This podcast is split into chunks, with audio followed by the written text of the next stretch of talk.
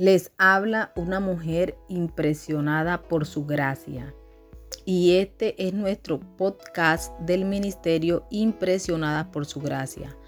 Estás escuchando Mujeres de la Biblia, un estudio devocional sobre las mujeres en las Escrituras.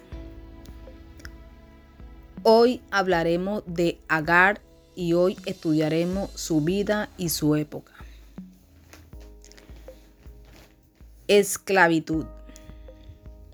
La esclavitud era una práctica común en la cultura del antiguo Medio Oriente, tan común que las leyes de Dios regulaban su práctica, de modo que fuera justa y segura, pero no previeron su destrucción. Los esclavos se obtenían de distintas maneras, los prisioneros de guerra se convertían en esclavos, en particular las mujeres vírgenes. Números capítulo 31 versículos 7 al 32. Hombres y mujeres junto con sus niños se hacían esclavos a fin de pagar deudas. Levítico capítulo 25 versículos 39. Los esclavos podían comprarse Levítico capítulo 25 versículo 44. Incluso en ocasiones la esclavitud era voluntaria, como cuando un esclavo varón que quedaba libre prefería mantenerse en servidumbre para permanecer junto a su esposa a la que amaba.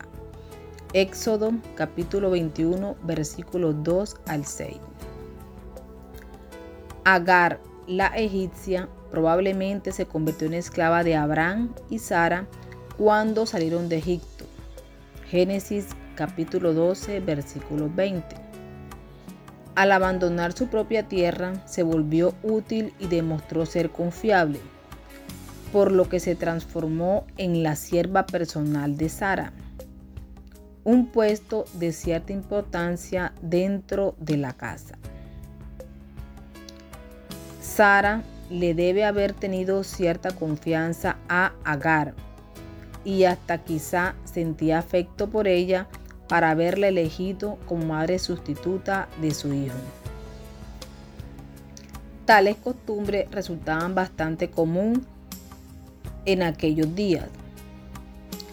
Las mujeres infértiles instaban a su marido a tomar a su sierva para tener un hijo con ellas y lograr así un heredero para la familia.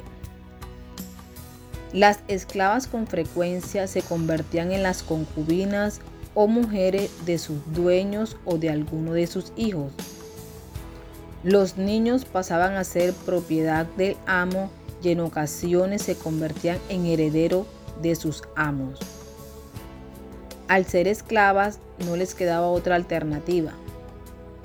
Estaban solas sin derecho alguno y sin nadie que las defendiera.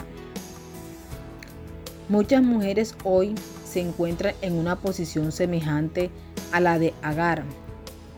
Tal vez no sean realmente esclavas, pero se hallan en una posición de debilidad y no tienen a nadie que las defienda. Es decir, nadie salvo el Señor.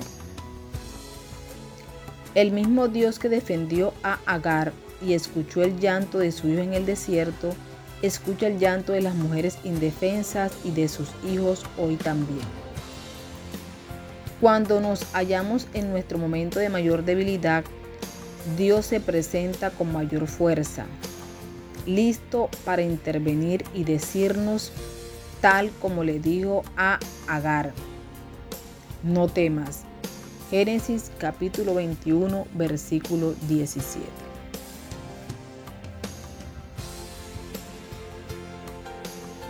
Nuestra oración es que el Dios de nuestro Señor Jesucristo, el Padre glorioso, te dé el espíritu de sabiduría y de revelación, para que lo conozcas mejor y que asimismo sean iluminados los ojos de tu corazón para que sepas a qué esperanza Él te ha llamado.